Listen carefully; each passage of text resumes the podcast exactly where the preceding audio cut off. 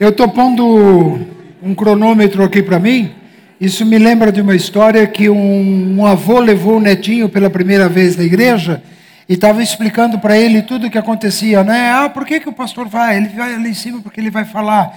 Por que, que ele usa microfone? Ah, para todo mundo ouvir e tal, tal, tal. Aí o pastor pegou o relógio, colocou na frente assim, e o netinho perguntou: e para que aquele relógio? Ele disse: esquece, aquilo não serve para nada.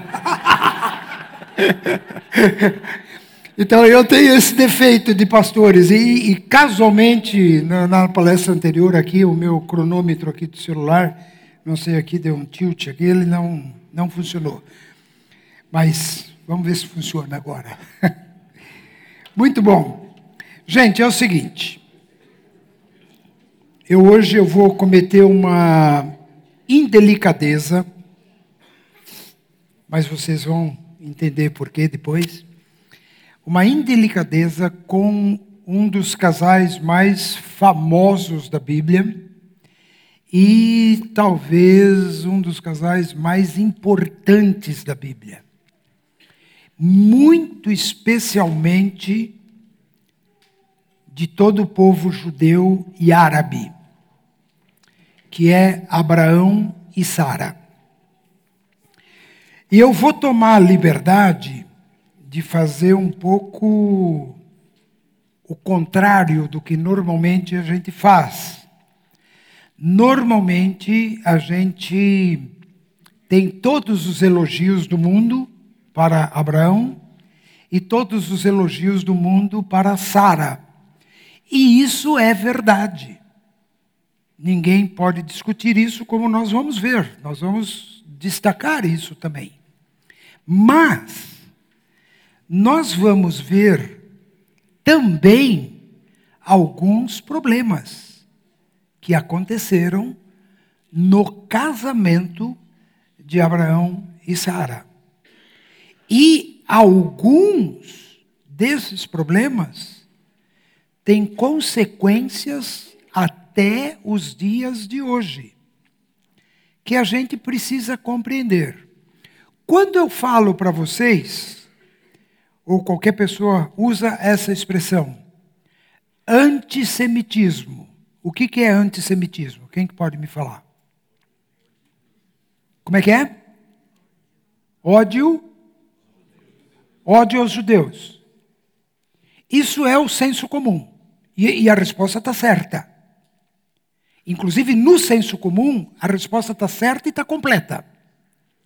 Só que, tecnicamente, ela está certa, mas meio certa.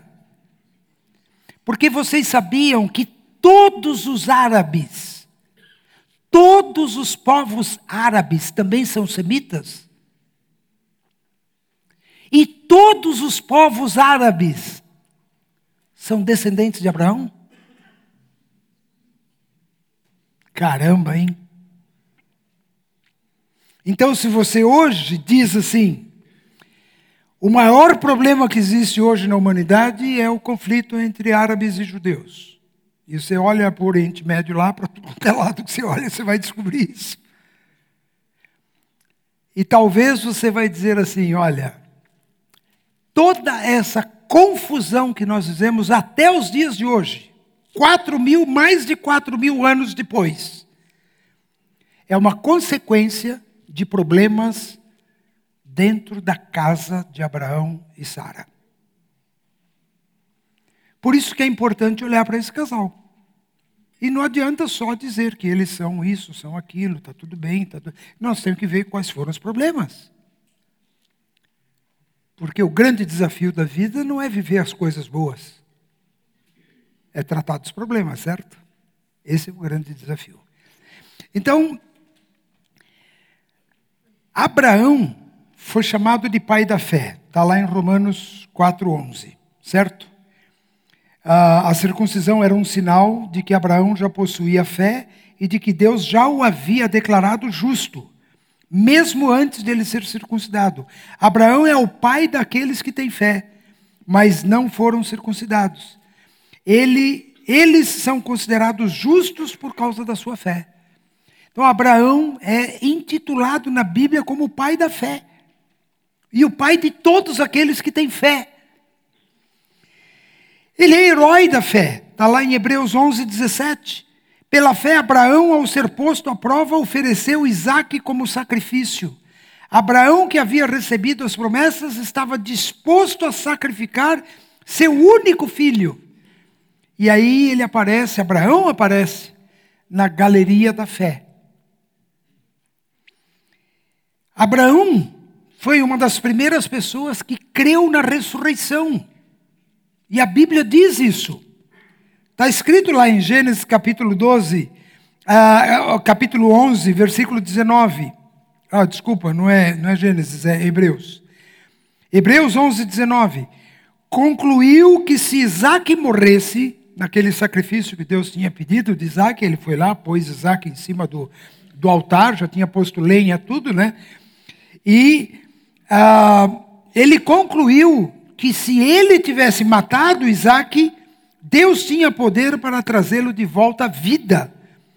E, em certo sentido, recebeu o seu filho de volta dos mortos. Porque foi como se ele tivesse matado Isaac. E Isaac tivesse ressuscitado. Uma das coisas interessantes sobre isso é que a gente, quando a gente estuda a Bíblia e descobre que Jesus tinha que morrer por causa dos nossos pecados, e a gente tem sempre aquele conflito entre o calvinismo e arminianismo, e já estava escrito que Jesus ia assim, então isso foi ah, ah, predestinado para ser assim. Mas e se o povo de Israel tivesse recebido Jesus? Eu tenho uma resposta para isso. Uma resposta baseada no conceito bíblico.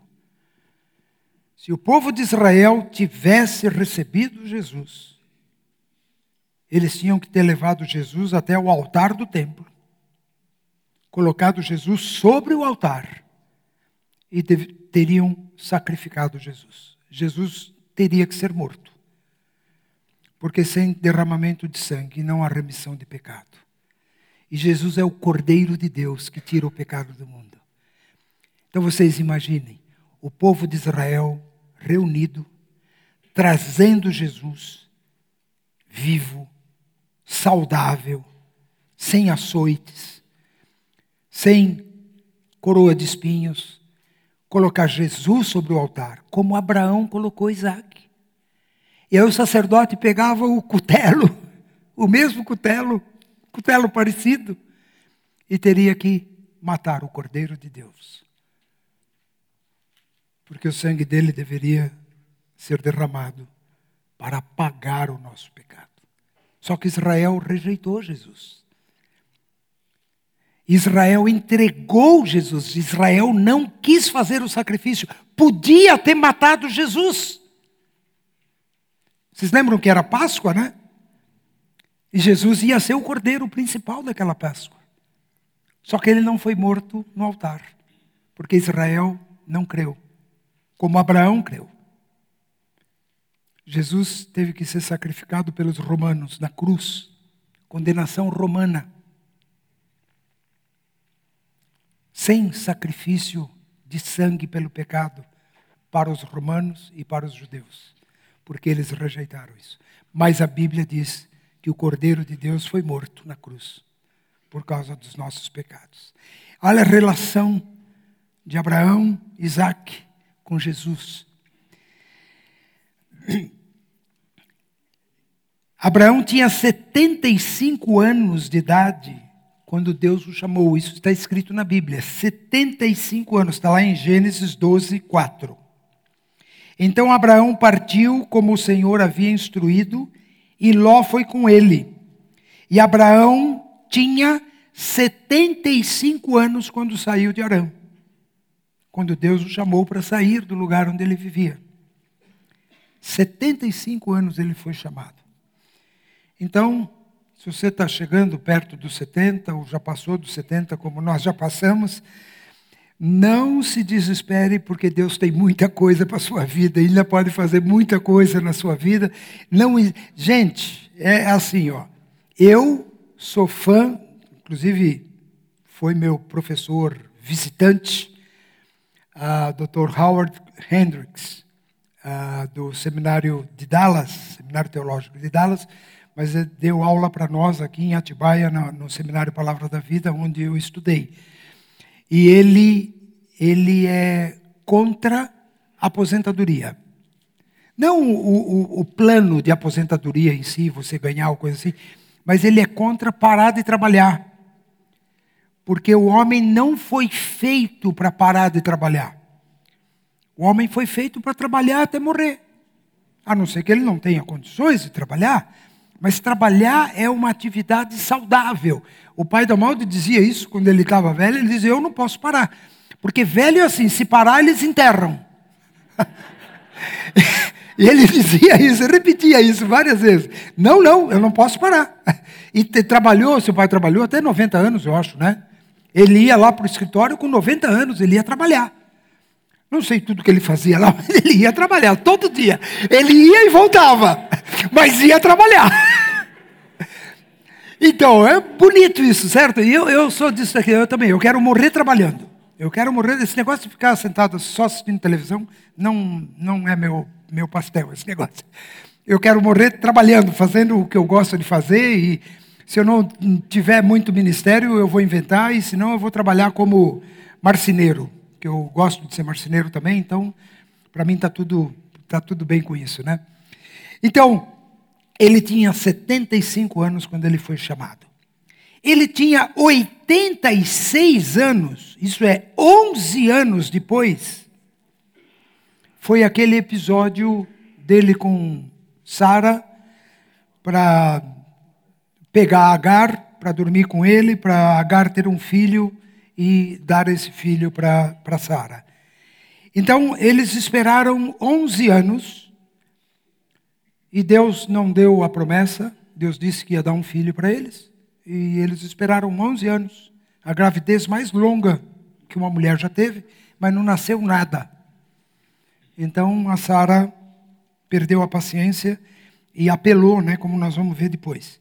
Mas isso aconteceu 11 anos depois de ele ser chamado e ele ter esperado, eles terem esperado como casal, para que Deus cumprisse a promessa dele e não nasceu filho nenhum.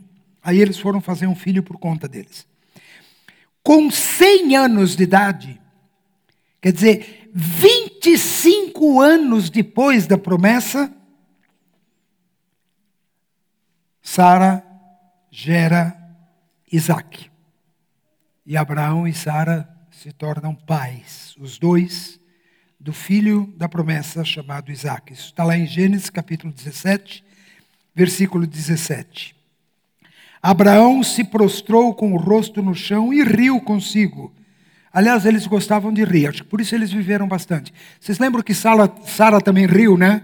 Abraão também riu, então eles eram um casal bem humorado. Às vezes um pouco fora da, do momento, mas mas pelo menos era bem humorado, certo? Aí ele pensou: como eu, aos 100 anos, poderia ser pai? E como Sara, que tinha 90, ela tinha 90, teria um filho. Muito bem. Isso só para dar um pano de fundo da história. Então eu quero agora focar em Abraão. E depois eu quero focar em, em Sara. E eu estou chamando de Abraão aqui ou esse ponto de Abraão assim, ó, quando um homem quando um homem não é homem de verdade. E Abraão falhou em algumas coisas como homem, como homem da casa. E uma das coisas em que ele falhou foi uma desobediência à ordem de Deus, uma desobediência clara da ordem de Deus.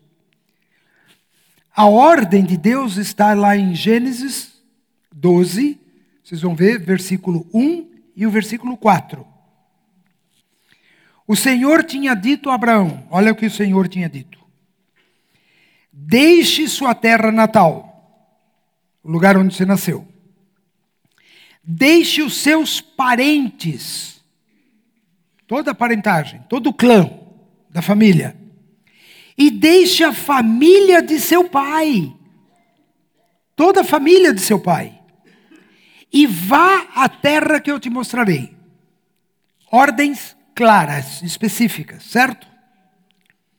Aí no versículo 4, Abraão sai, vai para o lugar onde ele achava que Deus queria que ele fosse.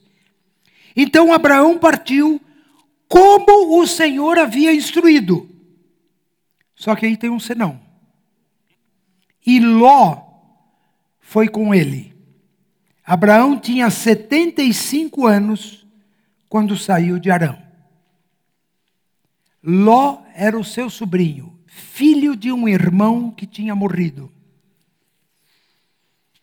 Então, como o irmão de Abraão morreu, ele meio que adotou o seu sobrinho para cuidar dele e levou o seu sobrinho Ló junto.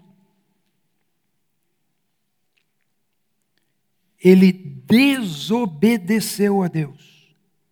Porque Deus disse: Deixe sua terra natal, seus parentes e a família do seu pai. Deixe. E ele não deixou todo mundo. Ele levou Ló, talvez o seu sobrinho predileto. Agora vocês têm no material de vocês um pequeno gráfico da genealogia de toda essa família de Abraão. E eu quero agora só dar uma olhadinha do lado direito do gráfico, porque ali vocês têm Abraão, tem Naor, que é o irmão de Abraão, e tem o Arã. Né? De Arã tinha nascido Ló. E esse Ló depois que Arão morreu, foi o sobrinho que Abraão levou junto. De Ló, através de uma das suas filhas, nasceu Moabe. E depois de uma outra filha, porque Ló teve filho com as próprias filhas. Então ele foi pai e, e avô ao mesmo tempo, né? E nasceram nasceu Moabe e nasceu Amon. São duas das principais tribos, a gente poderia dizer hoje, da Jordânia, que são dos piores inimigos de Israel: os Moabitas e os Amonitas. Descendentes de Ló que Abraão levou junto com ele.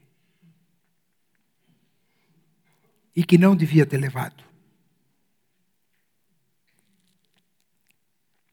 Ele não obedeceu o que Deus queria que ele fizesse. E depois vocês veem aqui, mais nesse gráfico todo aí, que durante as palestras vocês vão perceber, que de todos esses povos que estavam ali, especialmente vindo de Abraão, nasceram também Midian, depois os ismaelitas, depois vieram os israelitas, mas vieram os edomitas e vieram os amalequitas. Todos descendentes de Abraão são os piores inimigos de Israel até os dias de hoje. Por causa de pequenas desobediências, como casamentos que não deveriam ter sido feitos. E que trouxeram uma descendência muito problemática para Israel até os dias de hoje. Muito bem, a renovação da promessa de Deus só veio, isso é um detalhe interessante. Olha aqui, ó. Deus chama Abraão, vai para a terra que eu vou mostrar, porque eu, de você eu vou fazer uma grande nação. E se separa de toda a sua família e vem sozinho você. Ele não foi sozinho, ele levou Ló. Enquanto ele não se separou de Ló, Deus não renovou a promessa. A promessa ficou suspensa. Vocês lembram que eles se separaram? Vocês têm aqui né, a, a, o Gênesis 13 ali. Ó. Depois que Ló partiu, olhem só o versículo, Gênesis 13, o versículo 14. Depois que Ló partiu, quer dizer, depois que Ló se separou de Abraão, o Senhor disse a Abraão: Olha até onde a sua vista alcançar. em todas as direções, norte, sul, leste e oeste. E toda essa terra que você está vendo, até onde sua vista alcança, eu dou a você e a seus descendentes como propriedade para sempre. Só depois que ele colocou em prática o princípio que Deus tinha dito para ele.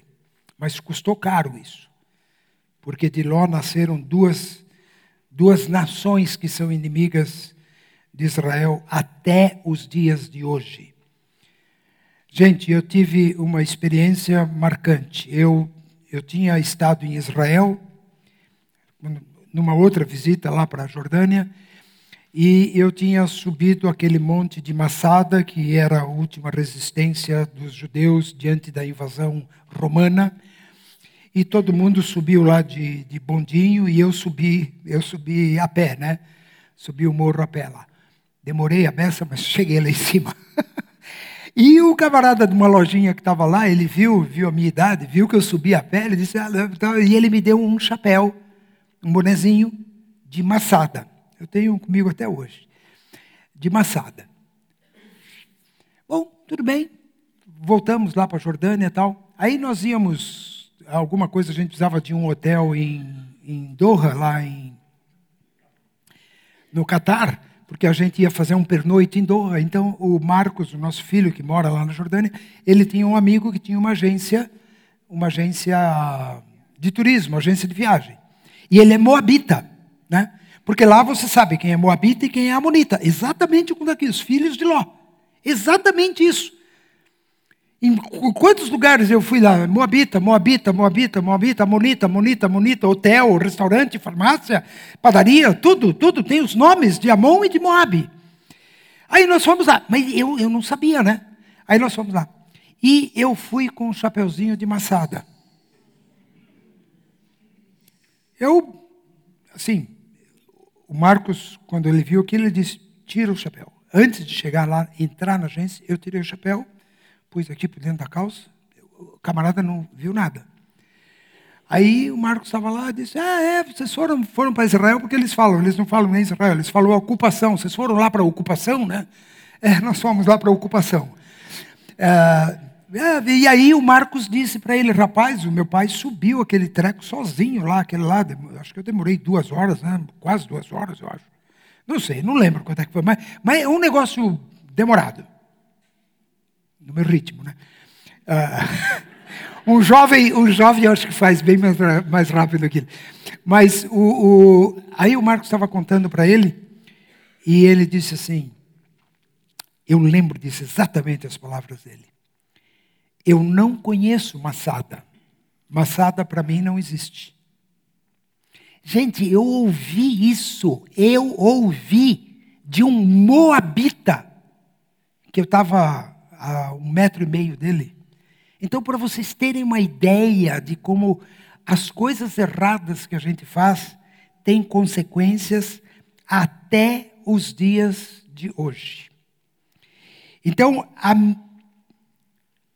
promessa de Deus só foi dada depois que Abraão, só foi repetida depois que Abraão decidiu colocar em prática o que Deus tinha dito. E aí entramos no último ponto de Abraão, que é uma mentira utilitária, que está lá em Gênesis capítulo 12, versículos 11 a 13. Aproximando-se da fronteira do Egito, Abraão disse a Sarai, sua mulher: você é muito bonita. Quando os egípcios, egípcios a virem, dirão: é mulher dele. Vamos matá-lo para ficarmos com ela. Diga, portanto, que você é minha irmã. E eles pouparão a minha vida por sua causa e me tratarão bem. E o outro texto está em Gênesis 20, versículos 2 e 3. Abraão apresentava Sara, sua mulher, dizendo: Ela é minha irmã. Por isso o rei Abimeleque, o outro era um faraó, agora é um rei. O rei Abimeleque de Gerar mandou buscar Sara para o seu palácio. Naquela noite Deus apareceu a Abimeleque num sonho e lhe disse: Você vai morrer, porque a mulher que você tomou é casada. Coitado daquele rei, entre aspas, né? Ficar pegando mulher de qualquer lugar lá, como se fosse dono delas. Mas era isso que era o costume, o rei tinha esse poder, e foi isso que ele fez, mas ele não sabia que ela era casada. Ele, inclusive, discute isso com Deus, e Deus perdoa ele, porque disse: Eu tive misericórdia de você e não deixei que você consumasse o adultério, porque essa mulher tem marido.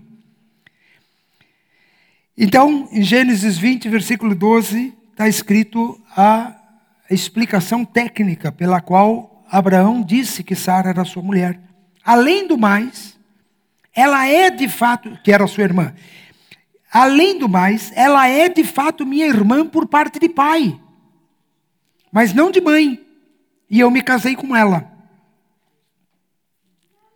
O que também era permitido naquela época e a gente nem imagina como é que seria isso hoje. Muito bem. Vamos pe pegar algumas coisas aqui, depois nós vamos tirar algumas conclusões. Se Abraão saiu lá de Arã, a terra dele, com 75 anos de idade, Sara é 10 anos mais nova. Então Sara tinha 65 anos de idade.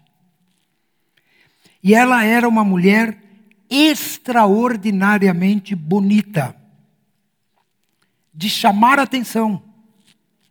E ela chamava atenção até depois que ela era mais velha com mais idade ainda, talvez com 75 e talvez até perto de 80 anos. Uma mulher tão bonita que Abraão pretensamente para proteger o seu casamento, ele dizia para ela mentir.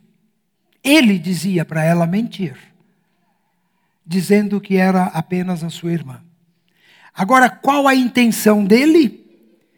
Se vocês olharem lá em quando eu falo da mentira utilitária, o primeiro texto lá de Gênesis 12, olha só, ele diz: quando é eles, se eles acharem que você é minha mulher, eles vão me matar para ficar com você. Com quem que ele estava preocupado? Com ele vão me matar, eu quero salvar minha vida, você vai salvar minha vida. Eu preciso de você para salvar minha vida. E aí depois o versículo seguinte diz, o versículo 13 de Gênesis 12, Diga, portanto, que é minha irmã, e aí eles pouparão a minha vida e por sua causa me tratarão bem. Ele pensou em quem? Ah, nela! Ah, muito bom! Eu acho que foi exatamente esse raciocínio que ele fez. com toda a permissão para dizer e com todas as vênias possíveis, mas foi um raciocínio estúpido de Abraão. O de Abraão. Por quê? Abraão, ele desconsiderou Deus, desconsiderou Deus da promessa, ele desconsiderou o casamento dele. A única coisa de todo esse começo desse episódio foi que Abraão, ele, é, mas é assim, né? Caramba, a gente desconfia até quando o cara tenta fazer certo. E isso que às vezes eu digo para Maldi assim, quando eu faço uma coisa bem errada, mas eu queria fazer certo, mas eu fiz bem errado, eu não sei o que era. Mas eu quis fazer certo, acontece que eu fiz errado. Abraão elogiou ela, não elogiou? Eu sei que você é muito bonita. Ela devia ficar toda orgulhosa, né? Eu, às vezes, eu brinco com as meninas lá no escritório, né? Meninas, eu digo, são as missionárias, as, a, o pessoal líder de ministério e tudo. E eu digo assim: se vocês tirassem a palavra linda do vocabulário de vocês, eu acho o WhatsApp cairia pela metade. Porque toda coisa, mulher, ô oh, linda, ô oh, linda, ô oh, minha linda, ô lindinha. Todo mundo é linda e maravilhosa. Todas as mulheres são lindas e maravilhosas. E não é que é mesmo, né? A gente tem que concordar, né? Porque é melhor concordar, né? certo? Então deixa o linda no WhatsApp, continuem falando que todo mundo é linda, até os 75 anos, até os 80, e vai dar por aí afora, porque é linda mesmo, como eu vejo a Malta também, né? Certo? Então, Abraão deu um elogio para Sara. Mas eu não sei qual foi a intenção desse elogio. o elogio era para ela mentir, era o grande argumento dele, para ele se proteger. Muito bem. Isso não deu certo. Não deu certo. Nas duas vezes, tanto com o Faraó quanto com o, o rei Meleque, a coisa foi trágica. E vocês podem ver depois. Uh, faraó e Abimeleque foram amaldiçoados por Deus por causa dessa decisão de Abraão.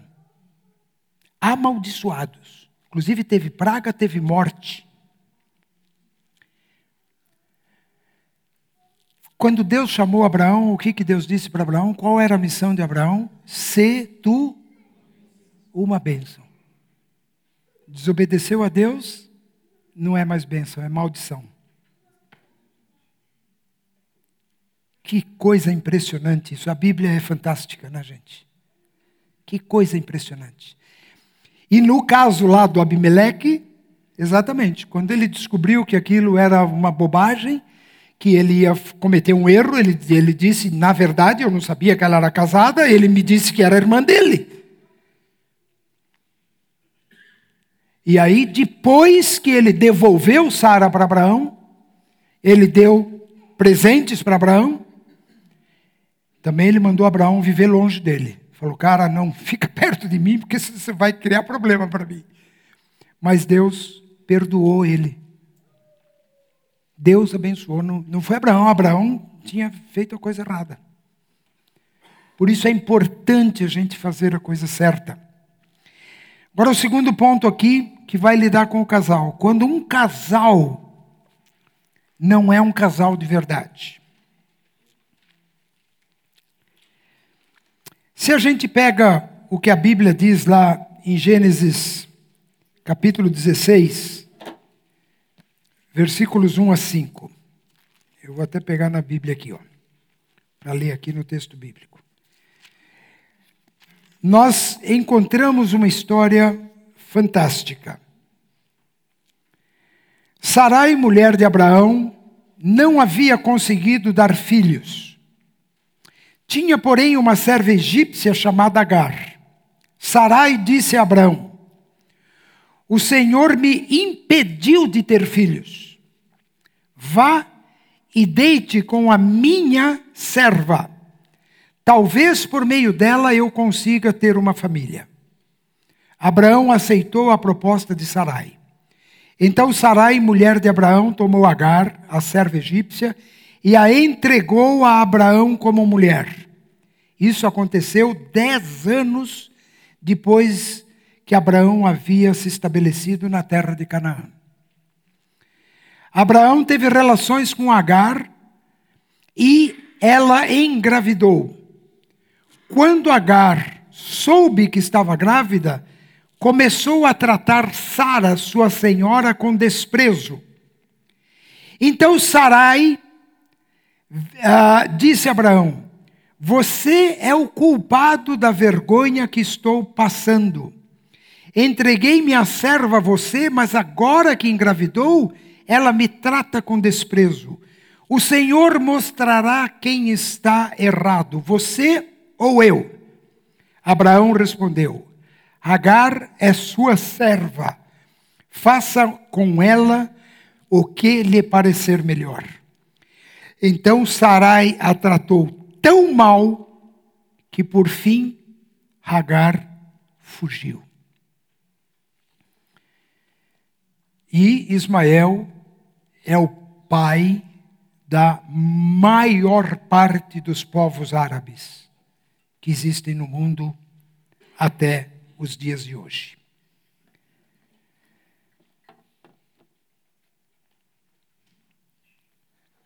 Mais de 16 anos sem o cumprimento da promessa. Deus disse: para Abraão: Você vai ter um filho, você e sua mulher vão ter um filho. Mas se passaram 15 anos e a promessa não se cumpriu. Na verdade, a promessa se cumpriu 25 anos depois. Os dois cansaram de esperar Deus. E eles tentaram dar um jeito, um jeitinho bem brasileiro, bem judeu e bem árabe. E Sara então fez essa proposta indecente para Abraão. Primeiro, a gente tem que entender que isso era uma coisa socialmente aceitável, de que o chefe do clã tinha um direito sexual sobre todas as servas que trabalhavam no clã. E por isso eles tinham muitos filhos, não com a mesma mulher mas com muitas mulheres. Então, não era uma coisa totalmente errada o que Agar fez. O grande erro de Agar é que Deus tinha dito que ela teria um filho. Sa desculpa, Sara. Que ela, Sara, teria um filho. E ela se apressou. E eu costumo dizer que as mulheres, em geral, são meio apressadas. Ou os maridos que são lerdos. A gente pode escolher qual a versão que a gente quer, certo? Mas qualquer uma das duas é verdade. E Sara, então, toma a iniciativa e diz assim: Olha, já deu. A gente esperou demais. Eu estou ficando cada vez mais velha. Se eu não tive filho até agora, daqui para frente é que eu não vou ter mesmo. Então, como eu quero muito uma família, nós vamos dar um jeito aqui. E você, a serva é minha, eu faço com ela o que eu quero, e você também. Então, você vai transar com ela e ela vai ter um filho, e esse filho vai ser meu. Tudo planejado. E o pior de tudo isso foi que Abraão concordou com Sara. Eu sei o que os homens estão pensando.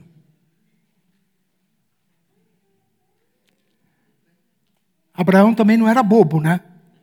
Certo? Vai transar com uma mulher bem mais jovem, vai ter um filho, porque alguém podia pensar que ele era o cara impotente e não Sara que era estéril. Então para ele era ótimo isso. Talvez ele tenha pensado em tudo isso. Mas quantos pensamentos errados, humanos, em relação ao casamento. A um casamento abençoado por Deus, Há um casal chamado por Deus para criar uma nova nação. Para um casal que teria um, um filho da promessa, como ele é chamado. Isaac é chamado de filho da promessa. E que Sara seria mãe e Abraão seria pai. Mas na cabeça deles o tempo de Deus passou e Deus não fez nada. Então, eles tomaram a decisão de fazer do jeito deles.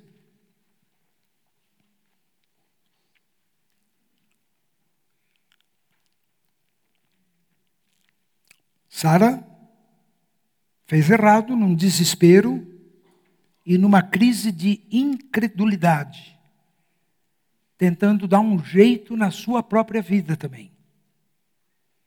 Ela queria ser mãe de qualquer jeito, nem que fosse do jeito errado. E Abraão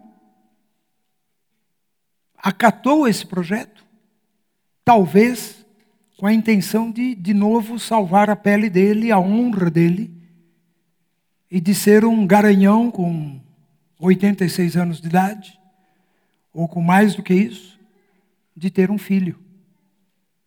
e provar que o problema não era dele, era de Sara.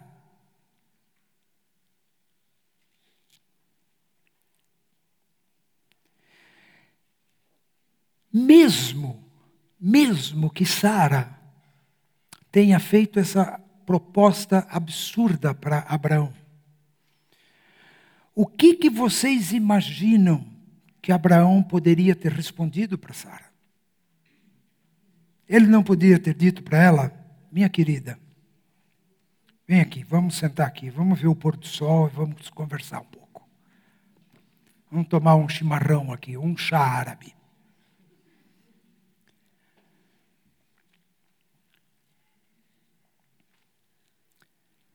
Você não tem filhos. Eu não tenho filhos. Mas Deus prometeu nos dar um filho. E eu vou dizer para você: eu não quero ter um filho com qualquer outra mulher. Se é para eu ter um filho, eu quero ter um filho com você e não com outra mulher. Vocês não acham que Sara ia gostar dessa resposta? Vocês, mulheres, com certeza vão concordar com isso. E nós temos um exemplo bíblico disso. Não de relacionamento com outro homem, mas no caso de Samuel, lembram lá de Ana? Olha lá, está escrito em 1 Samuel 1,8. É muito interessante. O Eucana, marido de Ana, ele pergunta para ela: por que, que você está chorando? Por que, que você não come? Por que, que você está tão triste? Será que eu não sou melhor para você do que dez filhos? Isso é uma resposta diferente, né? Se Abraão tivesse feito o que esse homem fez, vocês não acham que Sara teria dado um, um abraço nele?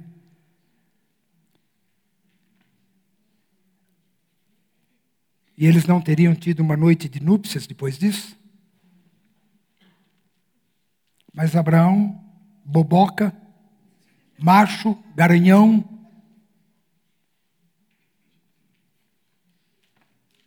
vai lá e faz um filho com Agar. E aí ele gera Ismael. Ismael é o pai das doze principais tribos dos árabes nações, na verdade, porque depois Esaú, que é Edom, teve também outras doze tribos, também de árabes, também inimigos de Israel.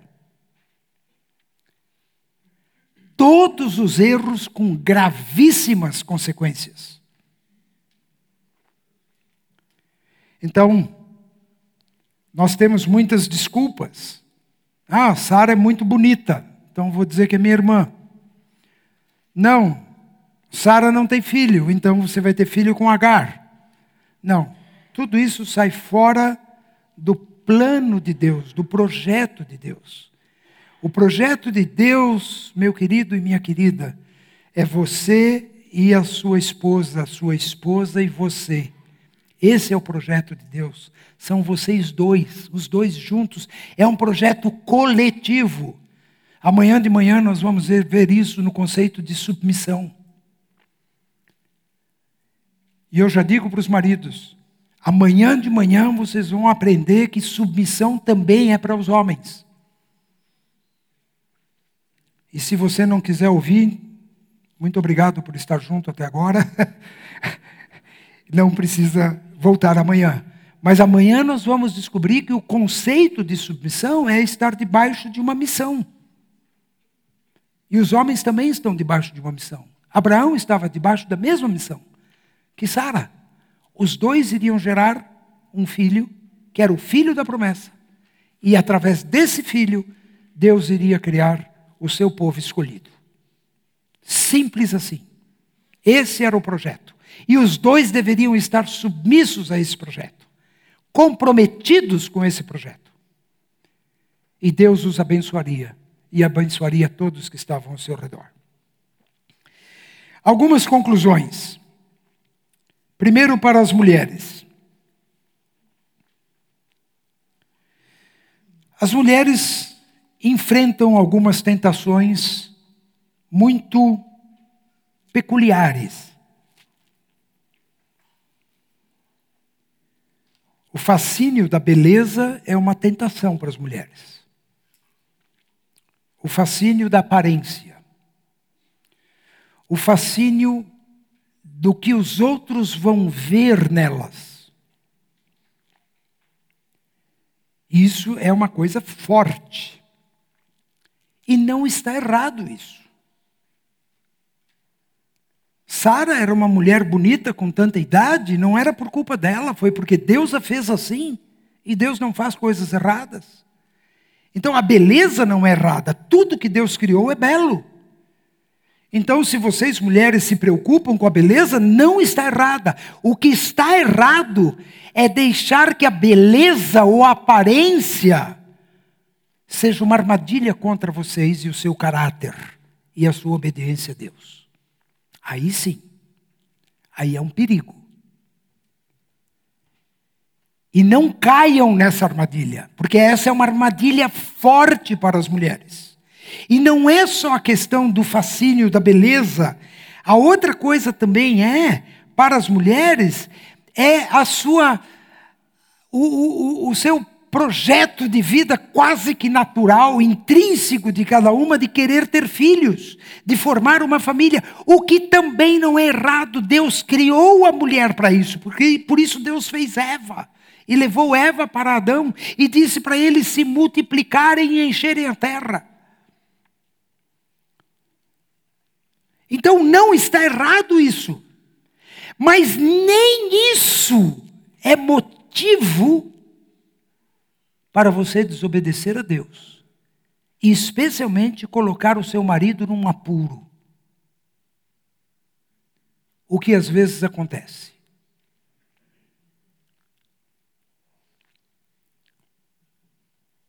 Eu já aconselhei casais em que o marido me disse: É, eu concordo que eu adulterei, mas eu adulterei porque a minha mulher mandou eu adulterar. Ela disse: Eu não quero mais você, eu não gosto mais de você, e se você quiser, você pode pegar qualquer uma que tiver na rua aí, porque para mim não importa mais. Só que depois importou. E ele disse que fez. E daí? Quem é errado? Quem mandou errar ou quem fez o erro? Os dois estão errados. Saíram fora da linha, saíram fora do trilho, saíram fora do projeto de Deus. Que foi o que aconteceu com Abraão e Sara. Então, essa é a tentação da mulher. Cuidado com o que vocês dizem Cuidado com o que vocês aparentam.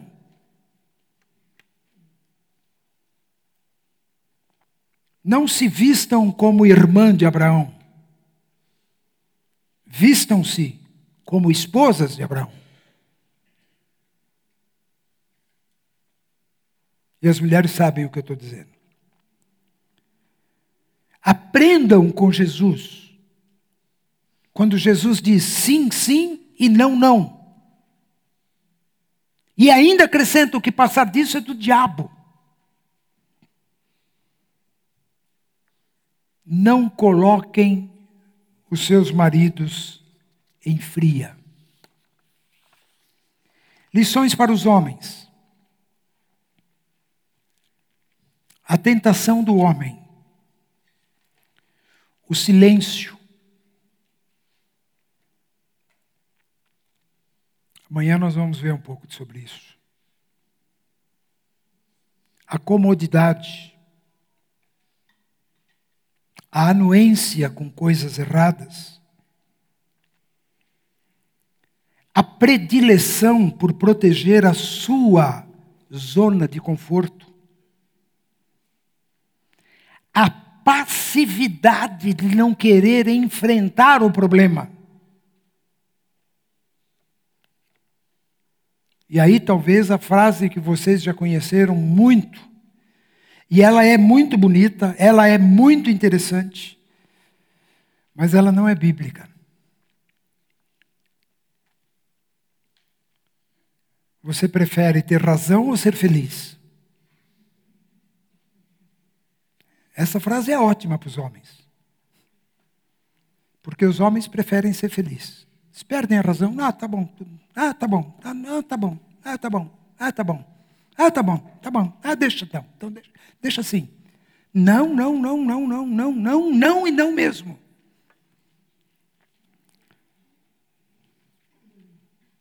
Passividade por não querer enfrentar o conflito é uma forma de desonrar o seu próprio casamento. Não desobedeçam a Deus nem nos pequenos detalhes. Porque vocês viram aqui hoje, pequenos detalhes trazem grandes consequências. A mentira pode trazer muitos outros prejuízos. Não se deixem seduzir pelas propostas femininas, quando elas implicam em desobedecer a Deus. Mesmo que a sua esposa te proponha uma coisa e que ela autorize você a fazer, se for errado, não faça. Não faça.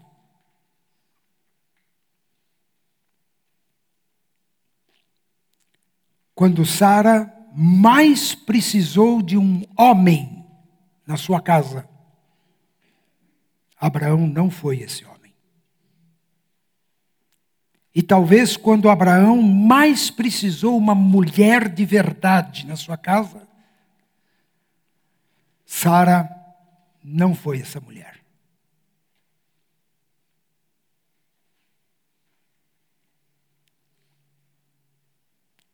Então eu pergunto para as mulheres: vocês têm um homem de verdade na sua casa? E eu pergunto para os homens: vocês têm uma mulher de verdade na sua casa? Ou eu vou inverter a pergunta. Eu vou perguntar para os homens: vocês são um homem de verdade na sua casa? E vou perguntar para as mulheres: vocês são mulheres de verdade na sua casa? Meus queridos, Abraão continua sendo um, um, um testemunho fantástico para mim. E eu quero aprender com Abraão. Mas eu não quero cometer os mesmos erros de Abraão. Sara continua sendo impressionante. Aliás, eu não falei uma coisa sobre a gravidez. O povo de Israel tem três gerações, né? Abraão, Isaac, Jacó. Os três casaram com mulheres o quê?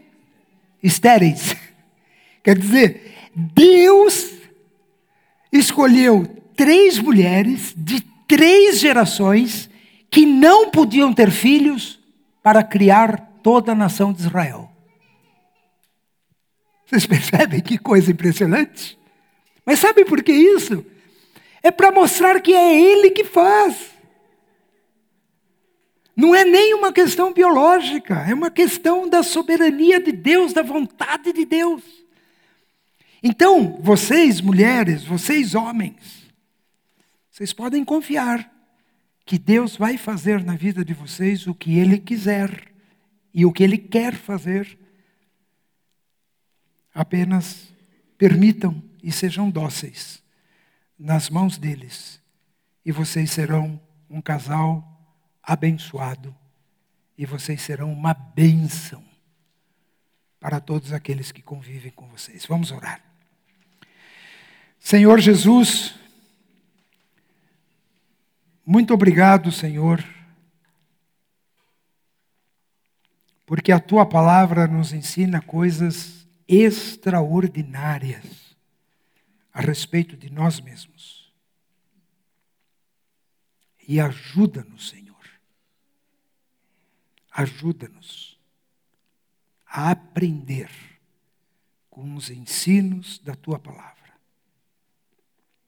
com os exemplos, como nós vimos hoje, Abraão e Sara. Ajuda-nos a aprender com eles do que eles fizeram de certo, tantas e tantas coisas, e também do que fizeram de errado. Para que nós não caiamos nas mesmas armadilhas. E, Senhor, de uma forma muito especial, que o Senhor toque no casamento de cada um que está aqui. Que o Senhor interfira com a tua graça, com a tua misericórdia e com a tua direção no casamento de cada um que está aqui. É o que pedimos para a honra e glória do teu santo nome. Amém.